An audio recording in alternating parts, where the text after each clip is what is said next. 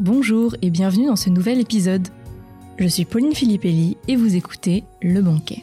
Le Banquet, c'est le podcast pour les passionnés de livres sous toutes ses formes, que ce soit de la littérature classique, contemporaine, fantasy, tout y passe.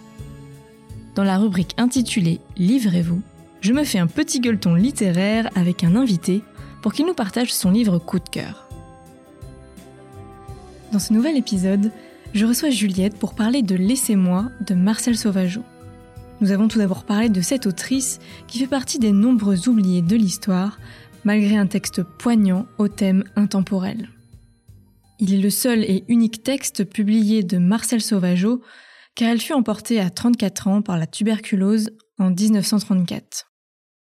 Juliette a choisi ce livre parce qu'il l'a bouleversée et elle nous décrypte son titre, les thèmes abordés par l'autrice avec beaucoup de justesse et de lucidité. Ce texte nous parle de la maladie, de résilience et d'amour de soi. C'est un écrit intime où l'autrice qui se sait condamnée nous livre sans détour le fond de sa pensée. Malgré les 90 ans qui nous séparent, ce qui frappe sûrement le plus, c'est la justesse de ses mots, rendant son œuvre intemporelle. Bonjour Juliette, je suis ravie de t'accueillir aujourd'hui pour ce nouvel épisode du banquet. Bonjour, merci beaucoup pour l'invitation. Aujourd'hui, on va parler ensemble de Laissez-moi de Marcel Sauvageau, euh, un roman qui t'a beaucoup bouleversé, d'après ce que j'ai lu. Euh, un texte sur l'amour de soi, sur la résilience, on y reviendra. Donc d'une femme malade qui se sait mourante. Euh, voilà, on va parler du texte, mais on va aussi parler de l'autrice. Et avant de discuter de tout ça, j'aimerais beaucoup qu'on parle un de toi, euh, que tu nous racontes un petit peu ton rapport au livre, depuis quand tu lis, euh, voilà, ton type de lecture préférée. Alors, euh, je lis depuis que je suis toute petite en fait. J'ai la chance d'avoir grandi entourée de livres. Quand j'étais enfant, je jouais à la libraire dans ma chambre. Euh, je posais euh, la petite euh, caisse sur mon lit et plein de livres autour. Et en fait, je m'amusais à, à, vendre à des personnages imaginaires les ouvrages que j'avais préférés. D'accord. Et avec ma mère, bah voilà, on sortait à la librairie, à la bibliothèque toutes les semaines. Donc c'était vraiment le, le, rituel. Je cachais aussi les livres le soir sous mon oreiller euh, et je rallumais la lumière après que mes parents soient couchés en pensant qu'ils ne savaient pas que je lisais, mais en fait euh, j'étais j'étais grillée pour le coup, ils le savaient. Euh, voilà, donc c'était vraiment, enfin pour moi c'était omniprésent en fait la lecture, ça a toujours été un refuge. J'étais une enfant aussi assez solitaire, mélancolique, assez rêveuse, imaginative, donc mmh. encore en tant qu'adulte c'est toujours la même chose. Voilà, et donc ça a été comme ça euh, toute ma vie aussi. En fait, euh, à l'université, euh, je suis tombée malade, donc j'ai dû arrêter mes études pendant plusieurs mois. Et là encore, le premier réflexe a été de retourner vers les livres, de dévorer les livres, en fait, littéralement, d'en lire tous les jours, même plusieurs par jour. Et là, j'ai créé un blog aussi pour en parler. Et huit mois plus tard, je suis entrée en fac de lettres. Voilà, j'y suis encore aujourd'hui. je suis en doctorat. Maintenant, j'enseigne euh, à mon tour, euh, j'étudie les livres, je les fais découvrir autour de moi. Pendant mes études, j'ai eu des petits boulots et là encore, c'était euh, littéraire, c'était la bibliothèque, les conseils en librairie. Et en thèse, là, pareil, j'ai enchaîné un petit peu les problèmes de santé et là encore, c'est les livres qui sont venus me sauver, qui m'ont servi de refuge. Mmh. C'est là que j'ai créé mon compte Instagram. Ça a vraiment été pour moi un moyen en fait de sortir la tête de l'eau, de pouvoir échanger en fait autour de toutes ces lectures que que j'avais. Et euh, voilà, donc euh, pour moi, enfin mon rapport au livre, c'est vraiment un, un rapport. Euh, enfin, c'est mes meilleurs amis quoi. En fait, il faut que j'en ai partout autour de moi tout le temps. et je sais que quand ça va pas, c'est c'est eux qui me rattraperont en fait systématiquement. voilà, c'est vraiment le côté refuge, bulle quoi. Du coup, il y a vraiment cette idée bah, qu'en fait parfois c'est vrai que parfois je passe des périodes très longues sans lire, mais à chaque fois j'y reviens. Euh, il y a des retrouvailles comme ça euh, régulières au fil de ma vie euh, avec les, livres, et je crois que ça joue aussi beaucoup sur la variété de mes lectures, c'est-à-dire qu'en fait j'ai pas forcément un genre préféré, un auteur préféré ou un livre préféré, c'est vraiment des périodes. Bah, c'est en fonction de ce que j'ai vécu, euh, du stade de ma vie auquel je me trouvais, euh, des besoins aussi que je ressentais. Par exemple, c'est vrai que euh, voilà, j'ai par exemple le portrait de Dorian Gray d'Oscar Wilde, qui a été une lecture vraiment très importante pour moi. Mmh. Je l'ai lu à un moment où voilà, j'avais, bah, j'ai trouvé dans ce livre des choses qui faisaient sens pour moi à ce moment-là. Et en ce moment, par exemple, bon, bah, c'est vraiment les, les récits donc de femmes écrits par des femmes. Mmh. Et en particulier, ce que je recherche, c'est euh, les récits de femmes euh, solitaires euh, qui se déroulent dans la nature en particulier, qui vont montrer des femmes à l'épreuve du monde, qui se réconcilient aussi avec leur corps, avec leurs émotions, avec leur environnement. Je pense que c'est ce dont j'ai besoin, par exemple, aujourd'hui. Moi, en tant que personne, en fait, c'est vraiment. Enfin, la littérature m'aide aussi à me construire. Mmh. Donc, je vais chercher en fait une littérature qui correspond à ce dont j'ai vraiment besoin à un moment dans ma vie. Et là, euh, je crois que c'est quelque chose de voilà une littérature en ce moment. La littérature que j'aime, c'est la littérature qui est simple, viscérale, vivante, euh, quelque chose d'organique en fait. Hmm. Une littérature qui suit un peu tes états d'âme euh, quelque part aussi, qui te suit dans ton parcours. C'est ça. C'est un peu ça que je comprends. Ouais, à la fois une littérature qui suit, en même temps qui précède. C'est, enfin, en fait, il y a le côté où moi, j'ai besoin des livres pour me guider aussi, en fait. J'ai besoin de, de représentations dont j'ai beaucoup manqué en fait dans ma vie aussi. Euh, des représentations notamment de, de, femmes indépendantes, de femmes euh, euh, qui s'assument hmm. par exemple, qui revendiquent leur liberté, etc. On n'en a pas forcément beaucoup au quotidien, etc. Et donc autour de soi. Ça. donc c'est des représentations qui sont importantes et qui ensuite nous nous permettent de nous dire, ben voilà, c'est possible et je peux le faire, et qui en fait nous imprègnent aussi de ce sentiment-là c'est vraiment à deux à deux niveaux. À la fois, ça me suit, en même temps, ça, ça précède ce que je veux devenir aussi. D'accord. D'ailleurs, tu as un compte Instagram donc qui s'appelle Autrice et héroïne. On comprend mieux le titre du coup maintenant que tu nous racontes ça. euh, tu nous fais découvrir entre autres des autrices oubliées. D'ailleurs, c'est grâce à des comptes comme le tien hein, que j'ai personnellement pris conscience de ce phénomène d'oubli des femmes écrivains. Franchement, euh, j'en ai pas vraiment conscience avant. Et euh, enfin même des artistes, hein, plus largement. Est-ce que tu pourrais nous parler de ça, donc de ton déclic à toi sur euh, ce phénomène des femmes oubliées et peut-être ce que ça a engendré ensuite en toi? Bah, Moi, j'ai l'impression que c'est quelque chose que j'ai toujours un petit peu senti, en fait, cette absence des femmes, mais sans jamais le m'en rendre vraiment compte. J'avais l'impression qu'il me manquait quelque chose toujours, parce que j'étais mmh. toujours à chercher des, un petit peu le livre idéal en fait, sans le trouver. Et j'avais jamais compris en fait ce qui me manquait vraiment dans les livres.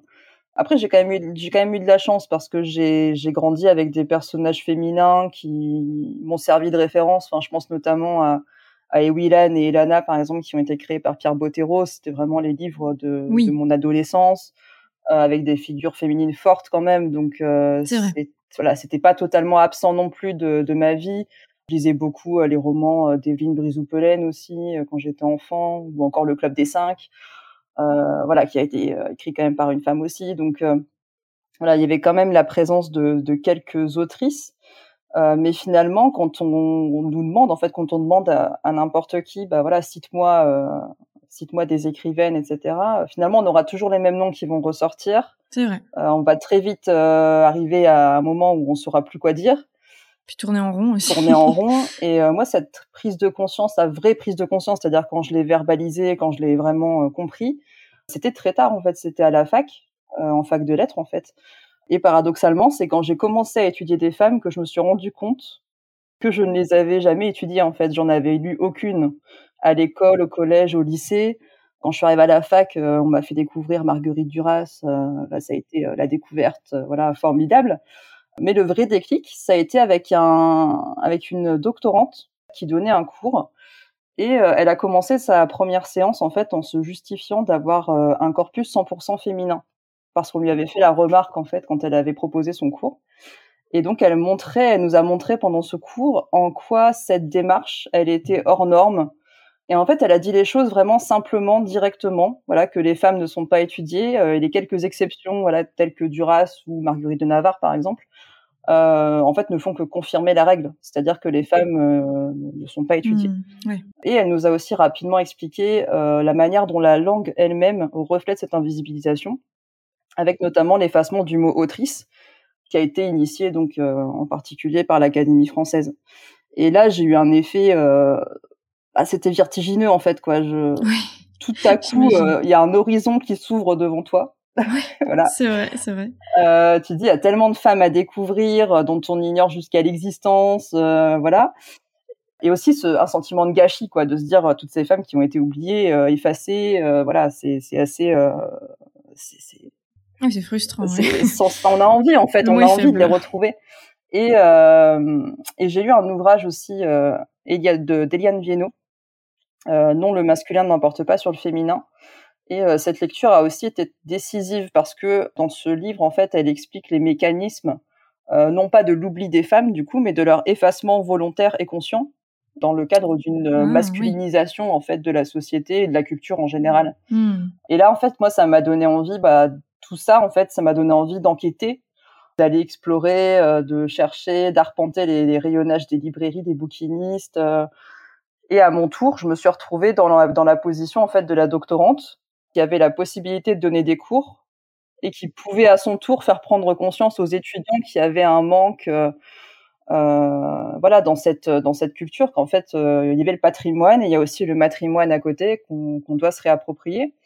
Et je leur ai proposé en fait d'étudier les femmes que j'ai que j'ai découvertes. Donc notamment Georges de Perbrune par exemple une écrivaine naturaliste et voilà je me suis imposée aussi à moi de euh, toujours faire attention à étudier autant, voire plus, euh, les femmes que les hommes en fait. Parce qu'on a des siècles d'effacement à réparer et que euh, leurs textes sont tout aussi valables pour bah, faire étudier en fait les, les, figures de style. Par exemple, voilà, l'analyse de texte, on peut très bien l'aborder avec un texte écrit par une femme. Il n'y a aucune raison de ne pas le faire. Et souvent, les étudiants étaient tellement enthousiastes aussi que voilà, c'est c'est vraiment quelque chose qui qui ouvre au partage. Et je pense que c'est important de le dire, c'est que moi, par exemple, je ne lis que des autrices parce qu'en fait, euh, ça s'est fait un peu inconsciemment parce que euh, ah, quand j'ai commencé en fait à en lire euh, vraiment avec la conscience que c'était des autrices, etc. et, et aller chercher, j'ai tellement aimé ce que j'ai découvert et je me suis tellement trouvée aussi en même temps que je ne cherchais plus que des autrices en fait. C'est ça s'est fait tout naturellement et j'ai soif en fait d'en lire de plus en plus, d'en découvrir de plus en plus. Donc c'est vrai que, que, je ne m'arrête pas. Et c'est ça en fait que je trouve beau aussi, c'est que euh, ça ouvre au partage, à la découverte de soi, de notre culture. Pour les femmes, c'est tout un horizon en fait à, à redécouvrir et euh, tout un héritage en fait euh, quand tu dis qu'elle on est passé. Oui. Et en fait c'est pas du tout. Euh, en fait il y a beaucoup de gens quand je dis que je lis que des autrices qui me disent euh, mais tu te fermes à plein de choses. Mais en fait non parce que toute mon éducation s'est faite avec des hommes. Et en fait au contraire maintenant j'élargis. En fait c'est-à-dire que moi la culture de la littérature classique en étant en doctorat de lettres je l'ai. Il n'y a pas de souci là-dessus, c'est-à-dire que je connais ce qu'il y a à connaître et j'ai lu beaucoup de littérature contemporaine masculine, etc. Mais en fait, je, maintenant, j'ai besoin d'élargir mon horizon et surtout de trouver des représentations qui me parlent. Et on peut les trouver aussi chez des femmes qui ont écrit il y a des siècles. Et c'est ça qui est fascinant. C'est qu'en fait, la, la, la, situation des femmes, il y a des siècles où aujourd'hui, c'est parfois pareil. Et, euh, et, on y retrouve des réflexions qui sont euh, sidérantes de vérité, quoi. En fait, c'est, c'est ça qui est fascinant. Mmh, et puis, tu dois sentir que tu as un rôle dans tout ça aussi, avec, euh, bah, de par ton métier et euh, tu dois avoir envie de transmettre tout ça aussi. Et j'imagine que c'est d'une part euh, bah, ton métier et d'une part sur le, ton compte Instagram. Enfin, on a un rôle en fait toutes, je trouve. Hein, euh, chacune d'entre nous à, à les lire et à les faire revivre en fait, parce que comme elles ont été oubliées quelque part, c'est comme si elles n'avaient pas existé. Et bah, on a vraiment, c'est limite un, un, devoir, je trouve en fait. Et je comprends tout à fait que tu aies envie de lire plus que des autrices je partage cette envie. Alors moi, j'ai pas eu la, chance de faire des études euh, littéraires, donc du coup, j'ai pas toute cette connaissance, donc je navigue de l'un à l'autre. Mais euh, je comprends tout à fait ta démarche. Du coup, je comprends mieux en fait maintenant que tu nous expliques ton parcours, que maintenant tu as envie, voilà, de de choisir cette voie en fait. Euh. Et puis ce qui est un peu fou, c'est que quand on fait des recherches sur la biographie de ces femmes, souvent, on se rend compte que c'est des femmes qui étaient euh, connues en fait en leur temps, qui étaient appréciées en fait dans le cercle, dans les cercles littéraires, qui étaient reconnues. Mmh. Et pourquoi on les a, pourquoi on les a effacées, oubliées en fait? C'est-à-dire mmh. que Judith Gauthier, pourquoi on ne l'a pas euh, autant retenue que, que, son père? Voilà, Georges de Perbrune, pourquoi on n'en parle pas alors que euh, voilà, elle était, elle était très connue. C'est une des créatrices aussi du prix Femina, etc. Donc voilà, qui était quand même intégré aussi dans le milieu euh, littéraire euh, plus académique. Donc, euh, c'est quand même assez paradoxal, ou même René Vivien finalement que qu'on connaît dans le dans le milieu littéraire, on, on la connaît, mais finalement on en parle à, quelqu'un, voilà. ah oui oui, on connaît pas les noms en fait. Moi c'est ce qui, ouais, c'est ce qui est choquant. C'est ça en fait, et on connaît les on connaît les grands noms, on connaît quelques grands noms. Colette, voilà, on la connaît. Euh, mais c'est tout en fait comme si une femme pouvait toutes les représenter et que euh, voilà c'était un petit peu et encore elles sont toutes représentées comme mm. des exceptions à chaque fois. Si bon même Marguerite Duras euh, ça reste une une autrice qui par exemple est quand même peu accessible qui n'écrit pas simplement qui a un style quand même très particulier euh, qui peut pas être lu de, de tous et de toutes non plus. Enfin c'est c'est quand même assez assez spécial hein, Marguerite Duras. Donc en fait les, les femmes qui sont connues alors moi j'adore euh, j'adore Duras, hein, mais les femmes qui sont connues sont pas forcément non plus les plus accessibles et du coup elles poussent pas non plus, ça pousse pas à aller chercher en fait euh, plus loin. Ouais, c'est pas faux. Ouais. C'est ça qui est un petit peu dommage. Ou alors c'est des femmes qui entrent aussi dans un schéma patriarcal acceptable en fait, des femmes qui sont passées. Oui. Euh, aussi, euh, bah, Colette par exemple, c'est très bien intégré dans la société de son temps aussi. Alors elle avait son côté révolutionnaire, etc mais elle revendiquait aussi cet aspect masculin de sa, de sa personnalité. Euh, de voilà, hmm. elle avait aussi beaucoup de respect euh, pour euh, le, le, le monde patriarcal tel qu'il était en fait, même si elle avait personnellement une quête d'indépendance. Colette, on peut difficilement la dire féministe par exemple. Donc voilà, c'était en fait les femmes qui sont restées sont pas forcément non plus les plus représentatives non plus de ce qui a été la production massive des femmes, parce qu'en fait, elles ont écrit. Euh, souvent, quand on se dit pourquoi on lit pas de femmes, pourquoi on les étudie pas, on nous dit bah, parce qu'elles n'ont pas écrit. Mais si, en fait, elles ont écrit, comme elles ont fait de l'art, comme euh, voilà, elles ont, euh, elles ont toujours été présentes. Ouais, ouais, non, mais c'est pour le coup, c'est vraiment un phénomène d'effacement des femmes en général. Mm. Je viens de faire un épisode sur Mozart était une femme, c'est le titre du livre d'Aliette de Halleux qui parle, alors c'est sur la musique classique, mais en fait, on pourrait retranscrire tout ce que tu nous dis là, c'est exactement la même chose pour les écrivaines, pour les compositrices, euh, voilà tout. C'est dingue, c'est qu'il y a vraiment exactement les mêmes choses. C'est-à-dire qu'il y avait des femmes extrêmement connues en leur temps, bah, qui ont été complètement euh, mises de côté, effacées. Enfin, c'est vraiment frappant en fait quand on prend conscience de tout ça on, on se dit mais en fait on connaît que la moitié de l'histoire presque. ah, c'est ça. et souvent euh, même les œuvres qui ont été euh, voilà donc euh, qui ont été attribuées à des hommes alors que c'était des œuvres voilà de, de femmes et toutes les femmes derrière les œuvres des hommes en fait qui ont parfois été complètement la productrice de l'œuvre. Et puis finalement c'est l'homme qui a donné son nom à la fin. Et et c'est un phénomène qui est justement c'est ça qui est vraiment vertigineux. On a l'impression d'être d'avoir un, moi, c'est pour ça que je, que je trouve ça passionnant et que je m'en passe pas en fait. C'est, je trouve que c'est fascinant.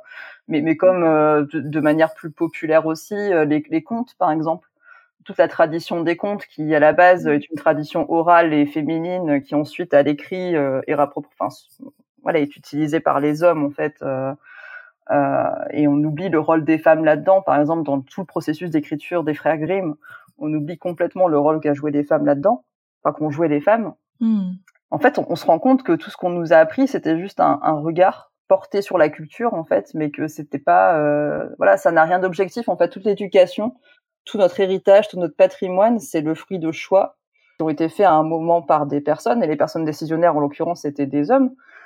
Et en fait, c'est, alors moi, je dis pas qu'il faut plus lire ces hommes, etc. Hein, mais ce que je veux dire, c'est qu'il faut redécouvrir ces femmes parce qu'elles ont fait des choses formidables et qu'on a besoin d'elles aussi on est quand même la moitié de mm. l'humanité, on a besoin aussi de nos représentations et on a besoin aussi que les hommes lisent des femmes parce que voilà, on, sait, il y a des chiffres hein, qui montrent que les hommes ne lisent pas des femmes, alors que les femmes lisent indifféremment hommes et femmes. Donc c'est mm. voilà. Ouais, ouais, bon, pour en parler des heures. Franchement, en plus, euh, tu es passionnante. je, franchement, euh, je, on pourrait en parler, je pense, des heures. Il y a énormément de choses à dire sur ce sujet. Euh, je te propose qu'on passe au livre. ah non non franchement c'est passionnant. Je, c'est moi je, viens de tourner euh, la tête vers l'heure. Je me dis mince euh, passons au livre. Mais ouais c'est, c'est passionnant d'ailleurs. On pourrait peut-être faire ça pourrait faire l'objet d'un podcast ce sujet parce que il y a tant tant de choses ah, à dire. Euh, donc pour en revenir au livre du coup que tu as choisi, qui est donc Laissez-moi de Marcel Sauvageau, voilà qui fait partie hein, de la liste abyssale des autrices oubliées. Est-ce que tu pourrais commencer peut-être par nous parler d'elle justement vu qu'on ne la connaît pas? Et nous, nous dire un petit peu son histoire à cette femme. Oui, alors euh, Marcel Sauvageau, donc c'est une euh, autrice qui est née en 1900. Elle était euh, professeure agrégée de lettres à Charleville et elle fréquentait aussi à côté les cercles surréalistes. Euh, il y a été introduite en fait par euh, René euh, Crevel, qui est mort assez jeune, à l'âge de 35 ans, il me semble.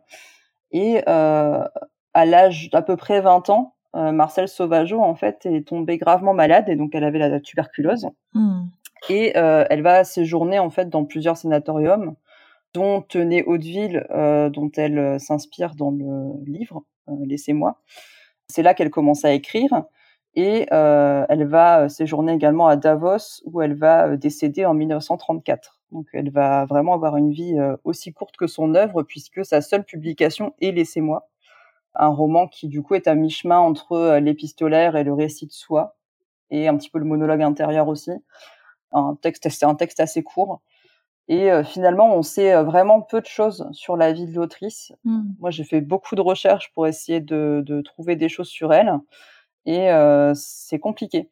Euh, c'est compliqué parce qu'en fait, elle mmh. était assez peu connue, euh, très intégrée quand même dans les milieux surréalistes, donc pas complètement, voilà, c'était pas une inconnue, mais étant donné qu'elle n'avait pas encore publié, elle était plutôt méconnue. Et en fait, quand Laissez-moi est sorti, c'était d'abord uniquement une diffusion, on va dire, un petit peu confidentielle dans les cercles surréalistes justement.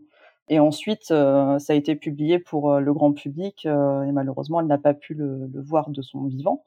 mais voilà, donc c'était quelqu'un qui sûrement aurait eu un, étant donné la qualité de son texte, aurait eu un magnifique euh, destin littéraire si elle avait pu. Euh, bon, elle aurait sûrement été oubliée également euh, pour malheureusement. oui, on dit ça, mais voilà, c'est le cas de toutes les femmes qui ont écrit qu'elles aient une œuvre. voilà, quand on voit l'immensité de l'œuvre de certaines femmes, voilà, ça, n'empêche pas hein, d'être oublié.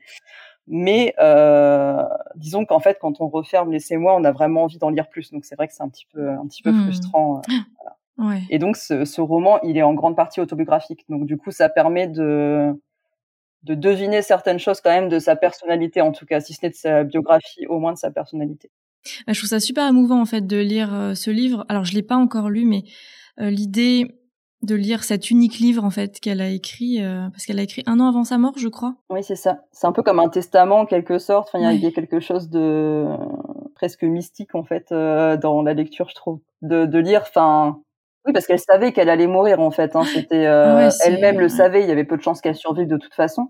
À cette époque, la tuberculose, euh, voilà. Hein.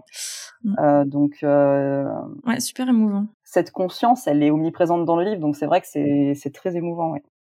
D'ailleurs, j'ai vu, je fais un petit aparté, mais j'ai vu que Flammarion avait en fait réédité, que ça fait partie d'une collection de libros où c'était œuvre du matrimoine. Je trouvais ça, j'espère qu'ils vont étoffer d'ailleurs cette liste, mais que son livre faisait partie de cette série et bon, c'était juste pour le préciser parce que je trouve ça vraiment euh, bah mm. nécessaire que c'est qu'ils commencent à faire ce genre de, une, choses. Une, une, belle démarche. Il y a beaucoup d'éditeurs maintenant qui, qui font du matrimoine et, et heureusement, qui s'y mettent. Ouais. Et euh, là, c'est des librios à 3 euros en plus. Donc, euh, ce qui est bien, c'est le prix aussi, c'est-à-dire qu'à la fois, moi, je peux en offrir et en même temps, euh, voilà, sans trop culpabiliser. Et puis, en même temps, c'est accessible à tout le monde. Et ça, je trouve que c'est très important et moi, ce que j'aimerais surtout, c'est encourager les professeurs. Oui, oui, bien sûr. Euh, à s'en emparer parce qu'en fait, un livre à 3 euros, pour le coup, c'est celui qu'on peut faire étudier euh, plus facilement. Et c'est des livres qui sont de belle qualité et y compris euh, sur le plan de l'analyse, en fait, il y a des belles choses à en faire. Et c'est des thèmes qui parlent aux, aux, enfin, pour le coup, aux élèves et aux étudiants. Ils sont toujours très enthousiastes à l'idée de découvrir des, des femmes, etc. Et, mmh. et là, il y a vraiment un, un beau sujet et c'est un très beau livre. Ouais, et, qu'est-ce qui t'a amené à le découvrir, toi, du coup, euh, à la découvrir et à donc découvrir son livre? Alors moi je l'ai découvert totalement par hasard. Je me baladais dans ma librairie euh, de quartier en fait et j'ai repéré euh, en bas d'un présentoir ce livre. En fait moi je cherche les noms de femmes donc c'est voilà oui, j'ai une une exploration très orientée c'est ça. Je lance le radar et je cherche les noms que je ne connais pas. Et bon là c'était chez Libretto et donc Libretto il publie des livres quand même plutôt bon, pas ancien, mais euh, voilà, c'est c'est pas euh, c'est pas de la littérature euh, purement contemporaine la plupart du temps. Et donc là, j'ai vu ce nom, Marcel Sauvageau, qui m'a interpellée parce qu'en fait, vraiment, ça ne me disait rien. Et j'aimais bien en fait ce côté. j'ai aimé son nom aussi, quoi. Ce, Sauvageau. Sauvageau, voilà, ça m'a ça m'a charmé en fait. Et j'ai regardé la quatrième de couverture et là, j'ai pas pu hésiter. J'ai tout de suite su que j'allais hmm. repartir avec. parce qu'il y avait tout en fait dedans. C'est le thème de la maladie, qui est un thème qui étonnamment est très peu traité en littérature, alors que pourtant c'est omniprésent dans nos vies, hein, mais on ne trouve pas si souvent. Alors qu'on trouve la mort, mais la souffrance est plus difficile à aborder, je pense. Sa courte vie aussi, parce que bah, justement le fait que ça soit sa seule œuvre, qu'elle soit morte jeune, que ça parle en fait de ça, ça a un côté fascinant. Enfin, on a vraiment envie d'en savoir plus. Bien sûr. Ouais. Et voilà, et juste le fait que je ne connaissais pas son nom, pour moi, c'était euh, évident que je voulais repartir avec elle parce qu'en fait, je me suis dit aussi, je, si j'aime, enfin souvent, je sais pas, je sens instinctivement que je vais aimer un livre, et donc j'étais presque sûre en fait de l'apprécier avant même de le lire. Et euh, j'avais qu'une envie, c'était de pouvoir en parler aussi euh, après, quoi.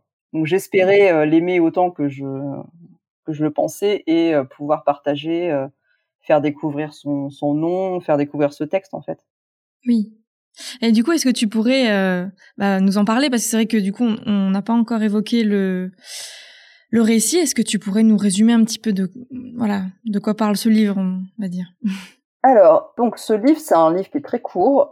C'est l'histoire d'une euh, d'une femme, donc c'est c'est la narratrice euh, qui est malade et elle part pour un sanatorium en fait dont elle n'est pas sûre de revenir un jour. Au début, elle est dans le train et euh, elle raconte euh, sa peur, ses inquiétudes. Et ensuite, on est très vite projeté euh, un mois plus tard. elle est installée au sanatorium et en fait, elle reçoit une lettre de l'homme qu'elle aime qui lui dit tout simplement Je me marie, notre amitié demeure. C'est donc une lettre de rupture. Et là, en fait, donc c'est la fin de cette relation et c'est là en fait que tout démarre. C'est le début en fait de ce qui ressemble à une lettre à une longue lettre adressée à l'homme. En fait, c'est à lui qu'elle parle. Et en fait, petit à petit, ça tourne euh, au monologue. En fait, elle, euh, on oublie un petit peu qu'elle est en train de s'adresser à un homme et elle médite en fait sur sa situation, sur l'amour, sur la maladie, sur la solitude, sur l'espoir aussi, sur ce qui reste quand on sent que qu'on va mourir ça a quelque chose de très fascinant. C'est un livre qui pourrait paraître sombre avec les thèmes qui sont traités, oui. mais euh, qui en fait est extrêmement lumineux. C'est-à-dire que quand on le referme, on se sent bien. C'est pas euh, un livre plombant. Mmh, je, je tiens à préciser mmh. parce que les thèmes sont durs, mais en fait justement, elle l'aborde d'une manière si belle et le dénouement est très émouvant aussi. Donc il y a, quand on le referme, on est apaisé en fait. Et je crois que c'est ça aussi qu'elle a recherché, elle, à ce moment-là de sa vie, quand elle a écrit. Enfin, en tout cas, c'est le sentiment que moi j'ai eu en le lisant, qu'elle a recherché cet apaisement et qu'elle l'a trouvé, en fait. Et il y a quelque chose de très beau là-dedans. Il y a eu un cheminement, en fait. Je, peut-être qu'au fur et à mesure qu'elle écrivait, j'imagine que ses pensées ont évolué et que si peut-être au début elle était euh, bah, voilà on, on sait toutes euh, euh, et tous à peu près voilà ce que fait une rupture. Mais j'imagine que petit à petit elle se décide en fait à quand même vivre malgré l'abandon de l'homme qu'elle aime en fait. C'est ça. En fait il y a une évolution une progression qu'on suit nous en tant que, que lecteur et lectrice et en fait, c'est ça, je pense que cette évolution, c'est pour ça que je disais tout à l'heure que qu'on peut retrouver l'autrice à travers ce, ce, livre aussi. En fait, c'est, je pense vraiment que cette évolution, c'est pas seulement celle de la narratrice. En fait, c'est aussi celle de l'autrice et que euh, voilà, petit à petit, elle elle accepte en fait cette euh, solitude qui lui est imposée donc, par la rupture, par l'isolement, etc. Et en même temps, ce qui est intéressant, tu vois, c'est que, que tu dis qu'elle, qu'elle, enfin, finalement, elle continue à vivre, mais en même temps, elle continue à vivre en sachant qu'elle va mourir. Donc, il y a quelque chose aussi de, oui c'est pour ça que je parlais aussi de résilience parce que c'est euh, c'est ça aussi, c'est l'acceptation en fait de tout ça. Et voilà, je vais pas tout dire non plus, mais hmm. c'est vraiment euh, voilà, c'est vraiment un très beau livre en tout cas. J'ai beaucoup lu euh, qu'elle était très clairvoyante en fait, lucide quoi pour l'époque, parce que je rappelle qu'on est au début donc du du XXe siècle. Voilà, qu'on tombe pas dans le pathos quoi, qu'elle est voilà, qu'elle a une sorte de lucidité. Je, je c'est ce que j'ai beaucoup lu en fait en en lisant les avis sur internet. Ouais, bah, surtout au niveau de la maladie, en fait. C'est vrai qu'elle a une écriture qui est très moderne déjà. Elle cherche pas non plus à faire des fioritures, des choses comme ça. C'est une, enfin, c'est une écriture très simple euh, qui dit les choses, euh, voilà, avec euh, émotion, mais pas, pas trop en fait. Mais moi, ce que j'ai aimé, c'est la manière dont elle décrit la maladie, c'est-à-dire que justement, on n'est pas du tout dans le pathos. On est dans un, une écriture qui en fait rend bien compte de la réalité de ce que c'est d'être malade, d'être isolé elle décrit la souffrance, elle décrit la peur, mais en fait, elle décrit aussi euh, euh, la solitude qui est à la fois douloureuse et recherchée par les malades. C'est-à-dire qu'en fait, on a besoin aussi de ça pour euh, pour guérir, pour aller mieux, etc. Donc Donc ça, elle le décrit en fait, cette, tous ces aspects-là.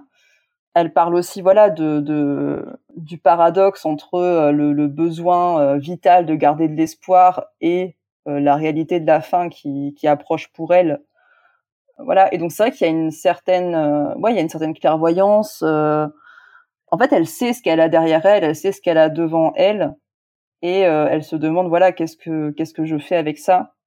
Et je trouve que c'est important. En fait, c'est un livre. Alors, si tous les malades pouvaient lire, je sais que c'est pas du tout le cas parce que malheureusement, il y a des maladies qui empêchent de lire. Et ah voilà, c'est c'est dommage. Et j'espère qu'il sera enregistré en livre audio d'ailleurs, ça serait bien. Hmm. C'est vraiment un, un, livre que devrait lire des personnes malades aussi parce qu'en fait euh, loin de d'être plombant pour eux justement c'est c'est un, un, beau miroir et ça interroge ces sujets qui sont importants aussi. Mmh. euh, voilà de qu'est-ce qu'on fait quand on arrive à ce moment-là de sa vie et que voilà et qu'en fait euh, a priori on devrait abandonner tout espoir est-ce que c'est vraiment ce qu'on doit faire qu'est-ce que voilà. En fait beaucoup il y a beaucoup de sagesse qui se dégage de son texte en fait. J'ai l'impression que c'est un peu ça oui, il y a beaucoup de sagesse. Euh, et en même temps, c'est réaliste, c'est-à-dire que bah, elle donne. Enfin, c'est pas un livre de développement personnel non plus, quoi, où elle va dire euh, soyez heureuse, être heureuse, etc. Enfin voilà, c'est c'est profondément réaliste et c'est ça, c'est humain en fait. Et moi, c'est ça que j'ai aimé dans ce livre. En fait, c'est l'humanité qui en ressort, c'est-à-dire qu'on a l'impression qu'elle est euh, qu'il y a aucun filtre entre elle et nous, quoi, et, qu'elle nous dit ce qu'elle ressent et, et ça passe vraiment du, du cœur au cœur, quoi. Il y a pas, il y a rien entre deux. C'est ça qui est euh, qui est puissant. Et euh, ce qui est intéressant, et moi c'est vraiment ce que j'ai aimé, c'est la manière dont elle parle de de la maladie, parce qu'en fait c'est ce que je disais tout à l'heure, c'est que la maladie, on n'en parle pas en littérature parce que c'est pas un sujet romanesque en fait. Quelqu'un qui est malade, il est dans son lit, il attend et voilà, il peut rien faire et c'est, il n'y a pas d'action quoi, il se passe rien, mmh, c'est mmh. pas quelque chose de, de passionnant en fait euh, d'être malade. Par contre, on parle de la mort, il y a des, il peut y avoir des rebondissements, des choses comme ça, voilà, mais la maladie en elle-même euh, n'est pas un sujet. On peut avoir des personnages malades, mais on va pas détailler euh, voilà leur maladie, euh, leur euh, leurs pensées, etc. Et là, c'est ce qu'elle fait. Et en fait, on s'ennuie pas pour autant. C'est-à-dire qu'on suit tellement son évolution et euh, la manière dont elle dont elle accepte cette situation que voilà, ça reste un, sujet passionnant et et qui nous parle en fait quoi. Mmh on pourrait peut-être euh, aborder les différents thèmes de ce livre parce que donc forcément il y a plusieurs thèmes qui sont abordés. Euh, c'est vrai qu'à travers la maladie, euh, qui est forcément un des thèmes. alors encore une fois, c'était des recherches que j'ai faites sur internet, donc tu nous diras ce que tu en penses. J'ai lu qu'elle parlait beaucoup de l'hypocrisie de certains face aux malades en fait. Je, ne sais pas si c'est vraiment alors, le cas c'est pas forcément l'hypocrisie, mais en fait, ce qu'elle euh, met en avant, c'est le fait que les personnes en bonne santé ont un privilège, ont de la chance. Et ça, c'est vraiment quelque chose de très moderne comme sujet. En fait, c'est le validisme hein, qu'elle décrit tout simplement.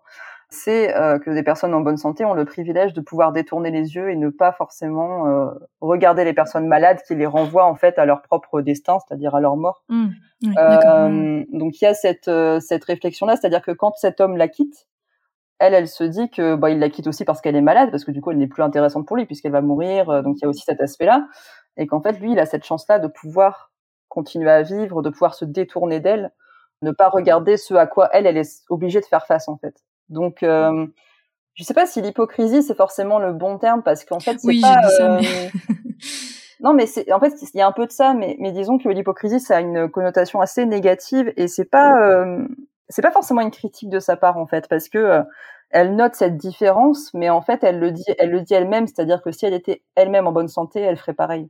D'accord. Donc en fait, elle a, euh, elle a quand même cet aspect où à cet homme, elle lui dit, ben voilà, tu te détournes de moi et tu as raison en fait de te détourner de moi, parce que voilà, c'est, il y a, y a, quelque chose comme ça aussi. Donc euh, c'est pas forcément une critique, et parce que les malades, en fait, à ses yeux, n'ont pas forcément besoin des personnes en bonne santé à leur côté pour, euh, voilà, les renvoyer à ce qu'ils n'ont pas, pour les renvoyer à.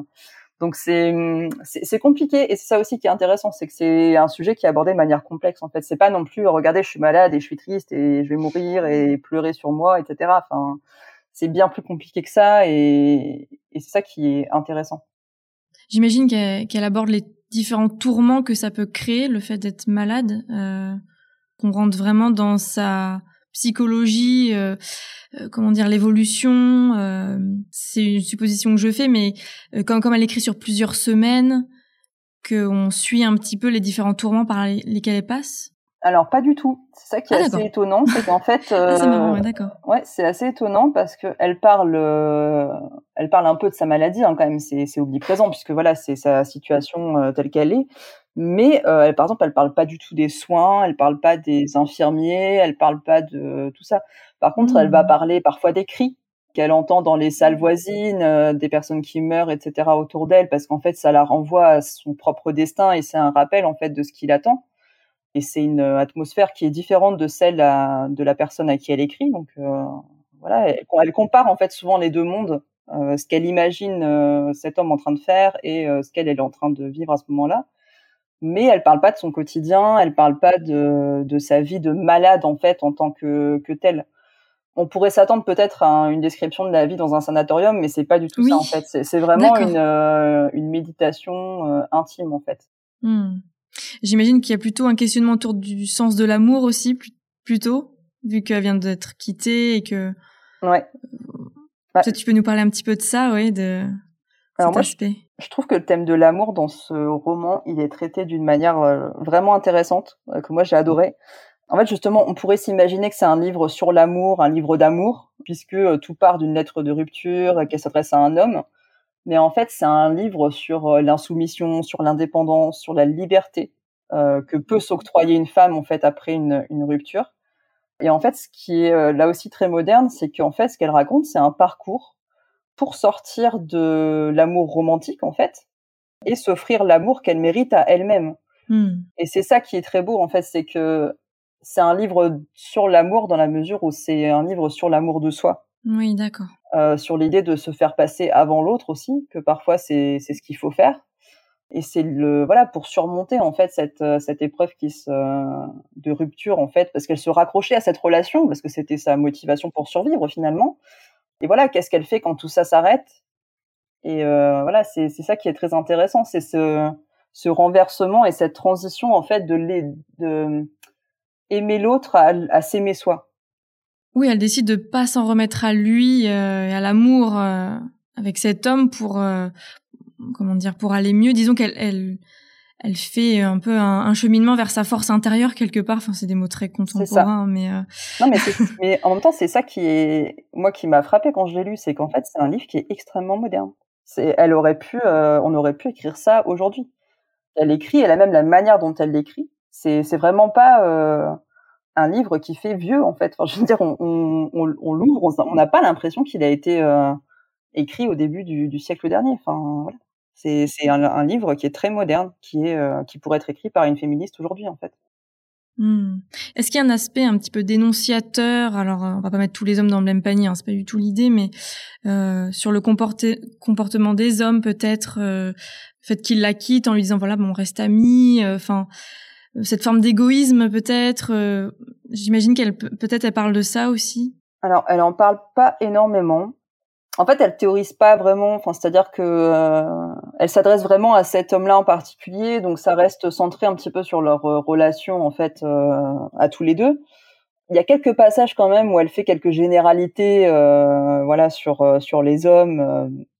Elle réfléchit en tout cas aux rapports qui sont intérieurs au couple, à l'inégalité de ces rapports. Il y a par exemple tout un passage sur la manière dont les hommes parlent des femmes et dont les femmes parlent des hommes qui est assez intéressant, ou tout un passage aussi sur la manière dont les femmes disent mon mari, mon mari, mon mari, et ne parlent que de leur mari et, euh, se définissent par leur mari en fait, euh, voilà. Et c'était d'autant plus hmm. d'actualité à l'époque, hein, je veux dire, c'est voilà. Donc on sent quand même qu'elle explore, sans jamais vraiment la nommer ou la théoriser, euh, qu'elle explore cette domination qui peut exister dans nombre de relations, quoi, sur entre l'homme et la femme. Euh, Et hmm. elle, moi, ce que j'ai surtout apprécié, c'est qu'en fait, davantage que ça, c'est qu'elle exprime en fait la douleur qu'elle ressent euh, en faisant ce constat. J'ai juste noté une citation, euh, je sais pas si je peux la lire. Bien sûr, bien sûr. Elle écrit Quand on parlait d'amour près de moi, je pensais au vôtre et je souriais. Quand on parlait des hommes et du mal qu'ils font aux femmes, je souriais encore car je pensais que vous n'étiez pas de ces hommes. Et en fait, dans cette phrase, elle met homme et femme tout le temps entre guillemets, comme si elle voulait les mettre à distance, comme si c'était des concepts qui la concernaient pas, euh, voilà. Et, en fait, ce qui est intéressant, c'est qu'avec le recul que lui offre sa vie au sanatorium, en fait, elle se rend compte qu'elle était bien concernée, que finalement son couple qu'elle pensait différent, c'était un couple euh, finalement comme les autres, que cette domination dont elle pensait être, bah, voilà, qu'elle pensait ne, ne, pas ne pas subir, elle la subissait quand même et elle se rend compte surtout de l'effacement. Et là, c'est intéressant avec toute cette idée des femmes oubliées aussi, c'est-à-dire qu'elle se rend compte de l'effacement auquel elle a consenti, sans même s'en rendre compte en s'unissant à un homme. Ah, euh, en fait, elle se rend compte que pour être avec lui, en société, justement, par exemple, elle ne devait pas être trop présente, elle ne devait pas être trop, euh, trop elle-même finalement. Parce que bah voilà, c'est une société dans laquelle l'homme doit être mis en avant par sa femme et euh, c'est pas l'inverse en fait d'où les mon mari en permanence, etc. Voilà, c'est l'idée qu'une femme existe euh, par rapport à, à, l'homme avec qui elle est en fait. À travers l'homme, oui, d'accord. Et donc, euh, ce qui est le plus touchant, je trouve, c'est pas tant euh, l'analyse qu'elle en fait, parce qu'en fait, elle, voilà, elle, elle l'évoque, mais ce qui est intéressant, c'est euh, les sentiments qu'elle éprouve en fait en se rendant compte de tout ça. C'est-à-dire que voilà, elle se, elle se rend compte qu'elle a subi ça, elle réalise en fait le couple qu'elle avait construit et, ce, et les déséquilibres dans ce couple, et, euh, et, voilà, elle réfléchit à tout ça et c'est vraiment euh, le récit de sa prise de conscience en fait. Hmm. J'ai l'impression que la force du texte aussi vient du fait que on ne sait pas grand chose. Alors euh, encore une fois, je l'ai pas lu, mais j'ai l'impression qu'on ne sait pas grand chose sur cet homme dont elle parle et que du coup, ça rend son texte très universel en fait parce que euh, ce qu'elle ressent, on va le ressentir dans 100 ans, on l'a ressenti il y a 300 ans. Enfin, voilà, quelque chose de très universel en fait. Ouais, ouais, je pense que c'est universel parce que même si, euh, même si on n'a jamais été amoureux, par exemple, on connaît quand même de toute façon ce sentiment d'être, euh, voilà, on peut perdre une personne ou on peut être éloigné d'une personne et on connaît ce sentiment de euh, d'avoir le voilà, cette impression de ne plus pouvoir exister sans cette personne, etc.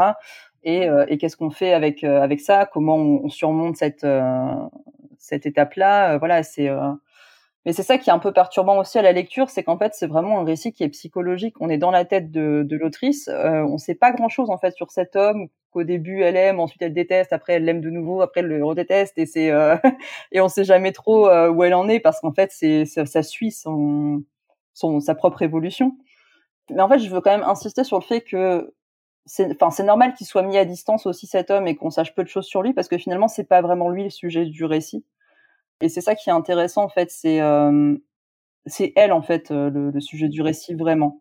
Oui, c'est bien que tu nous en parles parce que c'est vraiment quelque chose qu'on s'imagine. Tu vois, moi je m'imaginais autre chose et en fait on découvre que oui non c'est c'est beaucoup plus axé sur elle. Enfin c'est complètement axé sur elle finalement.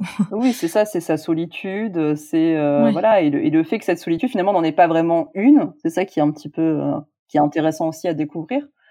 Et en fait c'est je pense je trouve que c'est surtout sur ça que ça nous parle en fait euh, moins sur le sujet de, de l'amour et, euh, et, de la perte d'une autre personne que sur le fait de se retrouver soi-même et de de vivre avec soi en fait. C'est-à-dire que on peut s'entourer d'autant de personnes qu'on veut dans notre vie. Ce que je vais dire est peut-être un peu triste, mais euh, à la fin on est tout seul. et en fait, euh, ce livre ça parle de ça aussi.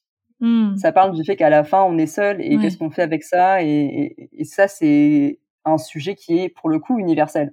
Ah ouais, ouais, ouais. Beaucoup plus que l'amour, beaucoup plus que le couple, que l'hétérosexualité, que voilà. C'est quelque chose qui est euh, une angoisse existentielle, je pense que tout le monde euh, ressent en fait. Partage, ouais, ouais, ouais. Tu dis dans ton post Instagram euh, que le mot féministe est lâché au milieu du livre. Euh, Est-ce que tu peux nous en parler? En quoi ce, ce livre est féministe finalement? Alors, moi, ce qui, ce qui m'a surpris vraiment, c'est de voir le mot, parce que c'est très très rare de voir euh, dans un livre de cette époque, euh, et voilà, de, de, voir le mot féministe, c'est rare. Alors, il est mis entre guillemets, quand ah, même. Donc, il y a une petite mise à distance, mais légère, très légère. Après, voilà, je, je pense qu'à l'époque, ça avait une connotation aussi euh, un peu péjorative, comme, comme aujourd'hui, hein, chez, certains, chez certaines personnes. Donc, je pense que c'est aussi pour ça qu'il y avait des guillemets mais euh, clairement c'est un livre féministe en fait parce que euh, l'autrice elle commence quand même son récit en prenant comme objet en fait de son récit l'amour et l'homme. Et petit à petit elle va prendre la première place en fait. Elle va euh, s'explorer elle-même elle va se prendre comme objet et comme sujet de sa réflexion, c'est-à-dire qu'en fait, elle va se, elle va se penser elle-même et elle va petit à petit s'affirmer dans le récit, s'affirmer dans sa liberté, revendiquer ses, son besoin et son droit à la liberté, la liberté de conscience, la liberté du corps aussi. Et en fait, son, le récit, c'est le récit de sa libération. Et il n'y a rien de plus féministe que ça, en fait, que, que d'écrire en tant que femme pour sa liberté, pour son indépendance. Et en fait, on se rend compte quand on regarde la littérature hein, que euh, très souvent les femmes sont définies par rapport aux hommes qui les entourent. Là, euh, c'est un récit où en fait elle euh, se définit pour ce qu'elle est, elle-même en tant que personne et en tant que femme. Et c'est ce qui fait en fait que ce livre est unique et féministe malgré l'époque et malgré les guillemets en fait. Hmm. D'ailleurs, elle meurt sans donner de titre à son livre. Du coup, l'éditeur choisit commentaire, j'ai vu sur, sur internet, ce qui est pas forcément très flatteur. Enfin, je me rends pas bien compte, mais en tout cas, j'ai vu qu'il a été réédité plusieurs fois euh, et, que finalement, voilà, il devient Laissez-moi. Est-ce que tu pourrais nous nous raconter peut-être un petit peu ça, euh, ce chemin du titre? Ouais, en fait, c'est donc elle a pas donné de titre, donc c'est son éditeur en effet qui donne le premier titre. Donc il a choisi commentaire. Il explique dans la préface euh, que c'est euh, pour l'aspect méditatif du texte. Ah d'accord. Euh, le commentaire, il, il, cite le littré, donc le dictionnaire le littré, et puis donc il dit voilà c'est la méditation. Bon, hmm. pourquoi pas je, je suis pas très convaincue. Moi je trouve que c'est un titre tout ce qu'il y a plus vague et plus fade, mais bon voilà. Après, c'est uniquement dans le cadre d'une distribution, euh, voilà, dans un tout petit cercle littéraire parisien, comme j'ai dit tout à l'heure. Donc, euh, bon, le titre compte assez peu finalement parce que c'était des connaissances de l'autrice. Donc, euh, voilà, c'est. Par contre, il y a une réédition juste après, donc avant qu'elle, en fait, son, il y a une personne donc qui veut rééditer pour le grand public, qui est l'un de ses amis et qui va en fait lui rendre visite au sanatorium pour parler avec elle, pour envisager donc cette réédition. Et elle va mourir en fait avant euh, que le livre sorte, mais donc elle a pu échanger quand même avec cette personne. Et à ce moment-là, euh, le titre reste commentaire. Voilà. Mm. Donc euh, a priori, elle s'est pas opposée à ça non plus. Euh, par contre, il y a des rééditions donc qui vont changer le titre et il y en a une qui est horrible euh, qui va choisir euh, commentaire deux points récit d'un amour meurtri et je trouve que c'est le pire titre qu'on ah pourrait trouver parce que ça met la ça met la focale sur l'amour alors qu'en fait c'est pas du tout le cœur du texte. Et en plus euh, sauf si on parle de l'amour de soi. Mais euh, dans ce cas-là c'est pas meurtri. Oui c'est ça oui, euh, voilà. Mm. donc euh, je trouve que ça rend pas du tout honneur à en fait ça ramène encore une fois la, la femme à l'écriture de l'amour et de, du sentiment vis de l'homme voilà. Ça ça m'a vraiment gêné par contre c'est je crois que c'est à partir de 2004 dans si ma mémoire est bonne qu'on a le titre laissez-moi qui au début est adossé à commentaires et ensuite il, il reste tout seul. Et là, donc euh, chez Libretto et Librio, c'est euh, c'est bien laissez-moi. Et moi, je trouve que ce choix, il est parfait parce qu'en fait, c'est euh, un, en fait, c'est une citation du, du livre. C'est tiré d'un passage du livre qui est euh, concrètement le plus beau passage du roman, enfin du, du récit, qui est très très très émouvant, qui se trouve à la fin. c'est un, une sorte de cri, quoi. En fait, c'est puissant, c'est voilà, moi c'est mon passage préféré. Je, l'ai même imprimé pour. Euh, ah oui. Ah oui. voilà, donc euh, je, je, je l'adore. En fait, quand je l'ai lu, j'étais euh, j'étais sous le charme, quoi. Et, euh, et je trouve qu'en fait, ce titre, il a du sens parce que voilà, il dit la libération de cette femme, euh, l'affirmation de soi, de sa volonté, parce qu'avec l'impératif, voilà, oui, oui, oui, oui. Elle, elle, exprime en fait quelque chose de manière franche, directe. c'est court, c'est efficace, c'est voilà. Et il y a cette première personne qui est présente aussi dans le titre et qui est euh, voilà qui, est omniprésente dans le récit. Donc je, pense qu'on aurait difficilement pu trouver un meilleur titre que celui-là en fait, parce que je trouve qu'il résume très très bien le, le livre euh, pour ce qu'il est en fait euh, profondément. Et, et, moi, c'est aussi ça qui m'avait charmé au début, c'est-à-dire que si j'avais vu commentaire récit d'un amour meurtri, je suis pas sûre que je l'aurais acheté en fait. voilà. Ou en tout cas, j'aurais peut-être pas retourné pour regarder ce que ça, ce que ça racontait. C'est-à-dire que, et a priori, S'ils ont choisi un titre comme ça, je pense que le résumé devait aussi aller dans ce sens-là, donc je l'aurais peut-être pas pris. Alors que laissez-moi, je trouve que ça, on a envie en fait de savoir, euh, voilà, il y a une lettre de rupture, comment elle en arrive à dire laissez-moi en fait? Quel est le processus pour que en fait cette rupture, elle soit euh, bilatérale finalement, que qu'elle soit finalement d'accord pour laisser partir cet homme et voilà, je trouve que c'est c'est intéressant comme comme hmm. titre, comme choix. Ouais, ouais. Et alors, question super difficile, je pense, mais est-ce que tu saurais nous dire ce qui t'a le plus touché dans cette histoire? Alors bon, plein de choses, j'imagine, mais... Euh, alors, c'est pas évident, parce que oui, en effet, il y a plein de choses. Après, je pense que je l'ai déjà pas mal dit euh, depuis tout à l'heure, mais euh, il y y a, beaucoup de choses parce qu'après c'est euh, c'est aussi des points communs en fait que j'ai retrouvé un petit peu avec elle. Euh, C'est-à-dire que le thème de la maladie, moi, qui me touche de près et euh, voilà, qui a beaucoup contribué à me faire aimer ce livre aussi. Son écriture qui était d'une modernité folle, euh, très poétique, euh, voilà, ça j'ai vraiment, j'ai trouvé ça sublime en fait, hein, cette écriture, donc ça m'a charmé. Et en fait, quand je l'ai refermé, j'étais obsédée par la pensée que cette femme, à côté de qui j'aurais complètement euh, pu passer en fait. Hein. Euh, voilà, c'était un hasard si je suis tombée sur son livre. Que cette femme en fait avait su écrire des mots il y a un siècle qui me parlaient comme si je les avais moi-même écrits ou pensés en fait.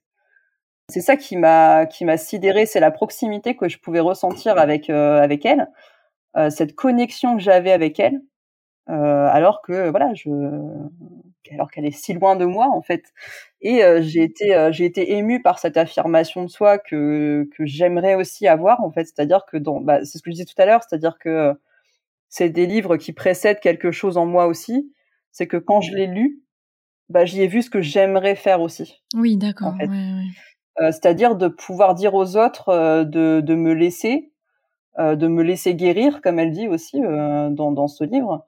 Voilà, de prendre soin de soi aussi, de se concentrer sur soi, etc. Enfin, c'est un geste qui est euh, et qui, je pense, peut parler à beaucoup de femmes aussi parce qu'on est on a été éduqués en fait pour être dans le dans la pensée euh, euh empathique, pour être euh, voilà toujours dans dans le care comme on dit, mmh. voilà dans, dans, le soin.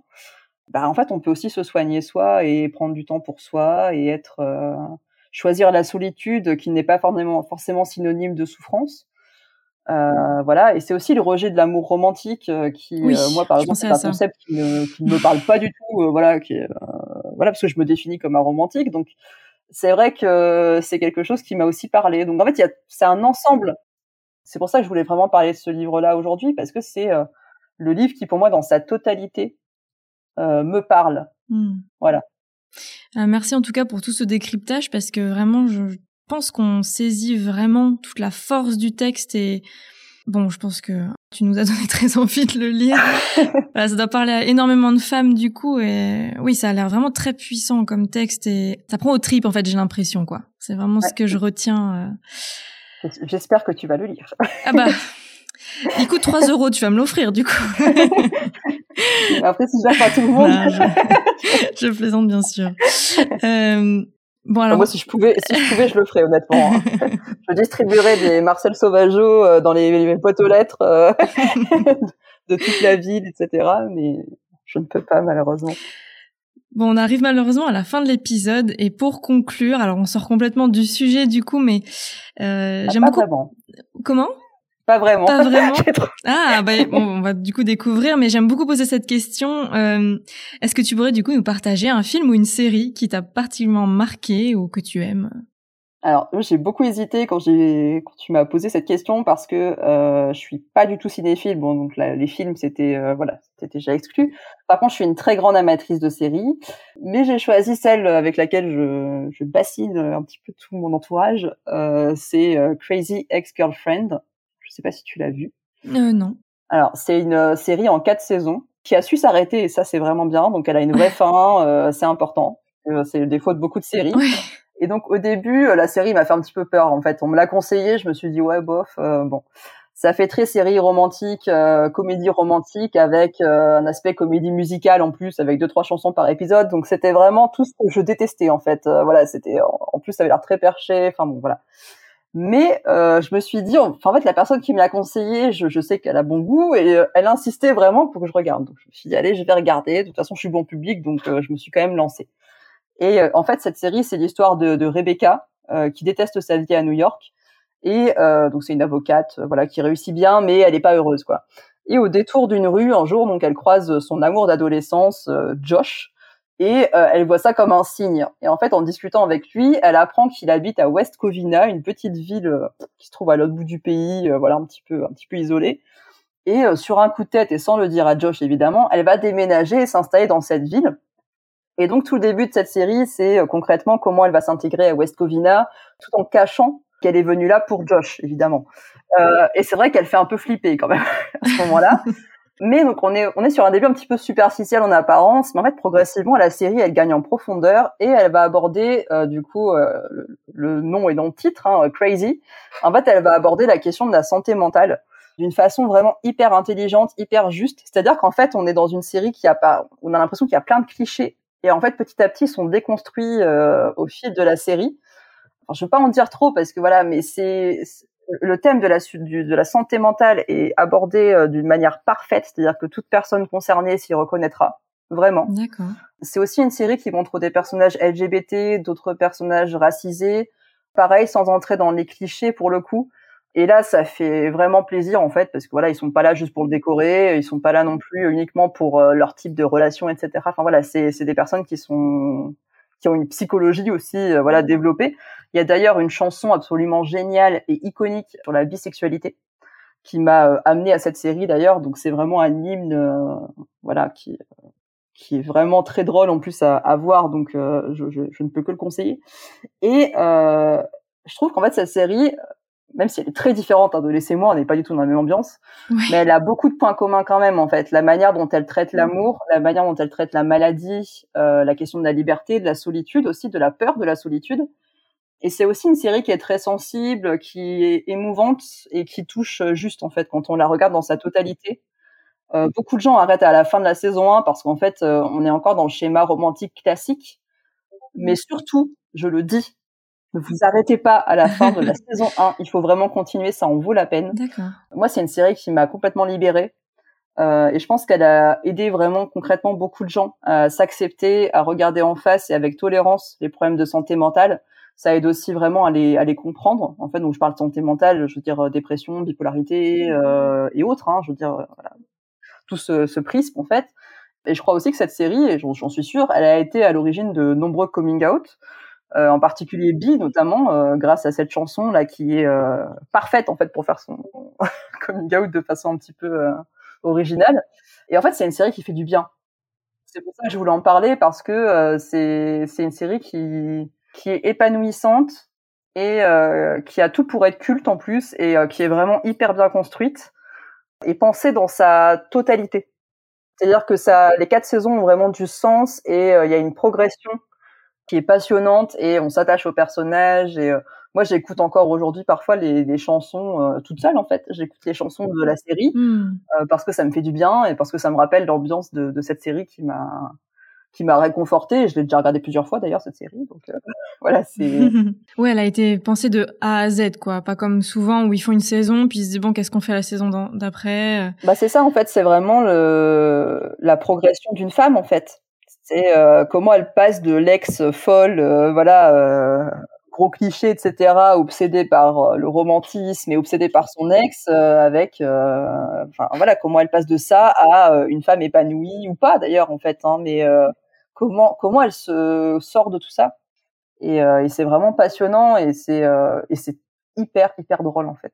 Vraiment, c'est une série qui est euh, qui est drôle et en même temps sérieuse aussi avec les thèmes qu'elle qu'elle traite. Hein. Il y a des euh, des petits trigger warnings quand même avec euh, la voilà le thème donc tous les thèmes de la dépression etc du suicide notamment. Enfin, il y a quand même des sujets sérieux qui sont mmh, traités.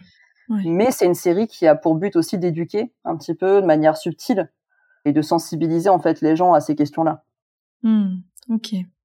Ok, très bien. Bah écoute, merci beaucoup Juliette hein, d'être venue nous parler bah, de ce livre et de cette série du coup. Euh, je mettrai tout ça dans les notes de l'épisode. J'invite tout le monde aussi à aller voir ton compte Instagram euh, parce que vraiment, euh, en fait, tu proposes dessus des portraits de femmes auxquelles on ne pense pas, hein, vu qu'il y en a, je pense, de très nombreuses qui ont été oubliées. Donc, euh, c'est un puissant fond limite. Euh, donc, voilà, je vous invite à aller voir tout ça. Et merci encore, hein, franchement, de nous avoir décrypté ce livre qui a l'air vraiment, euh, ouais, passionnant dans tous les sens du terme. Merci, Juliette. Bah, merci à toi pour l'invitation et je souhaite une bonne lecture et un bon visionnage à tout le monde. Cet épisode est maintenant terminé. J'espère qu'il vous aura inspiré et donné une nouvelle idée de lecture. N'hésitez pas à en parler autour de vous, à le partager et à me mettre une note 5 étoiles pour m'aider à donner de la visibilité à mon podcast. Merci beaucoup à tous ceux qui prendront le temps. Quant à moi, je vous dis à la prochaine pour vous rassasier avec un nouveau banquet littéraire.